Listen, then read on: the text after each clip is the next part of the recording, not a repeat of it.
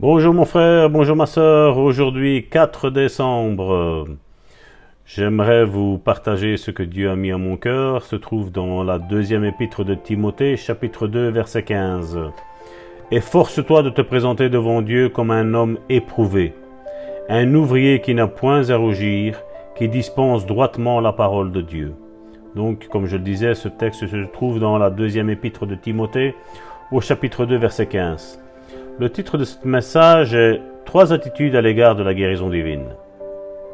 Les chrétiens adoptent au moins trois attitudes différentes à l'égard de la guérison que je voudrais explorer. Une de ces attitudes consiste à penser que la guérison n'est pas pour nous aujourd'hui. Cela se base sur la théorie qui dit que la guérison est un miracle et que les miracles ne sont pas pour nous de nos jours.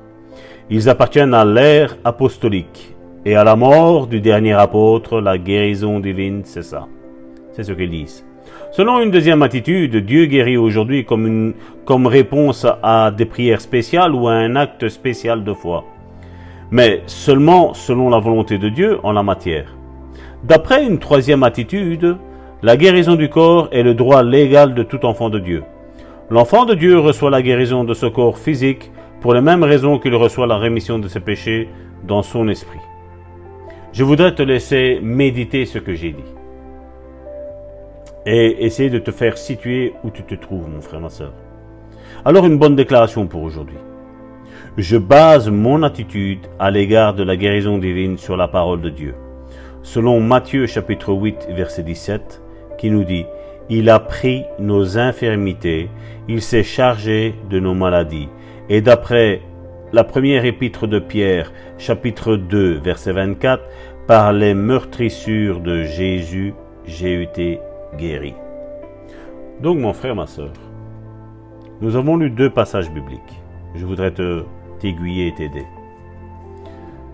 Le premier, dans Matthieu chapitre 8, verset 17, il a pris nos infirmités, il s'est chargé de nos maladies.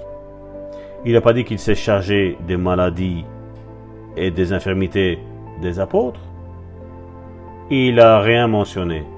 S'il n'a rien mentionné, c'est pour tout le monde.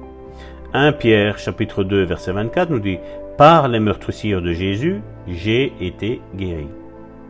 Les apôtres l'ont dit. Nous, nous nous référons à la parole de Dieu. La parole de Dieu nous est adressée à nous, les chrétiens.